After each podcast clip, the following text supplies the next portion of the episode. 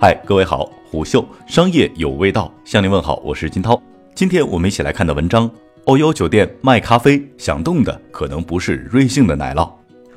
当一个一贯以扩张速度快而出名，还拥有超过一点三万家门店的对手切入咖啡市场，不知道星巴克和瑞幸会不会感到紧张？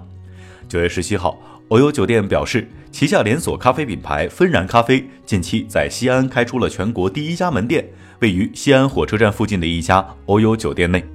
从空间布置上来看，芬然咖啡利用了酒店大堂内原本空置的三十平方米的区域，搭建成了可容纳十余人的休息区，将原来的酒店前台延伸出一块来放置咖啡机。此外，店内采用全自动制作的咖啡机，因此并不专为咖啡店设置店员，而是由酒店前台人员来兼任制售工作。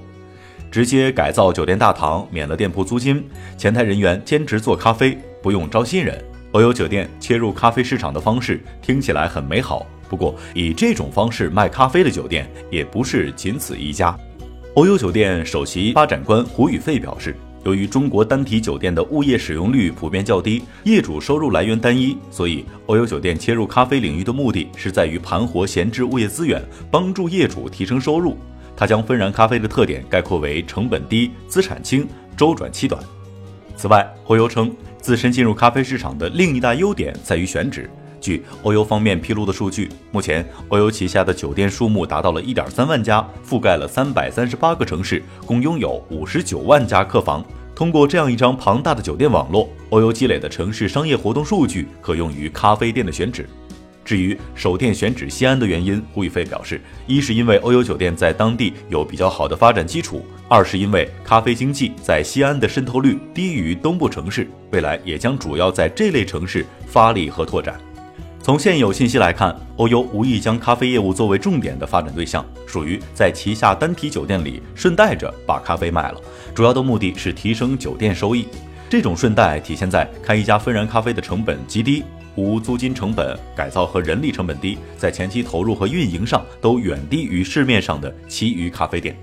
在业主方与欧优签约之后，前期装修、设备投入和大部分的运营成本由欧优酒店来承担，每月的利润双方共同分成。在装修这件事上，芬然咖啡的效率就可以说是异常的高了。欧优酒店方面透露，根据酒店自身硬件设施对布局装修进行合理化设计，减少工程量。芬然咖啡的首店从改造开始到试营业，只花了九天的时间。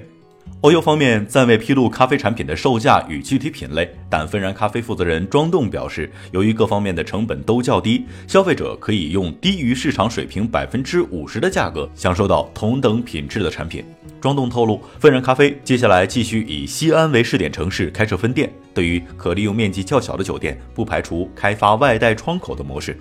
总的来说，欧优酒店拥有的一点三万家单体酒店都可能作为开咖啡馆的点位。使得欧优看上去来势汹汹，但目前的芬然咖啡还无意专心做开咖啡馆这门生意。能够在欧优旗下酒店里卖咖啡，也就是给咖啡消费增添了一个新的消费场景。从某种程度上来说，欧优卖咖啡的形式与七幺幺、全家为代表的便利店咖啡相似。此外，在筛选合理点位、保证产品标准化、维持客流稳定度等方面，咖啡门外汉欧优酒店还需下一番功夫。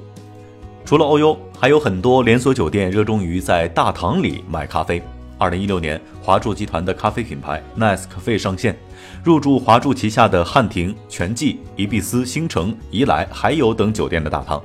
据华住方面二零一八年披露的数据，已经在全国一百四十个城市内拥有超过五百五十家门店。这个咖啡品牌的诞生源自于华住在二零一四年发起的酒店大堂空间革命及改造酒店大堂，追求为顾客提供升级的入住体验。而 Nice Cafe 的主打卖点在于二十四小时不打烊和价格亲民，加上咖啡馆式的大堂装修，可以给住客一种温馨感。和欧优类似，华住方面同样称这种嵌入式咖啡馆具有成本低、装修周期短等特点。另一知名连锁酒店品牌博涛集团则直接推出了咖啡主题酒店哲飞酒店，直接把整个大堂变成了欧式咖啡馆的样子，定位为中档酒店。截至二零一八年底，哲飞酒店已在全国范围内开出了两百家。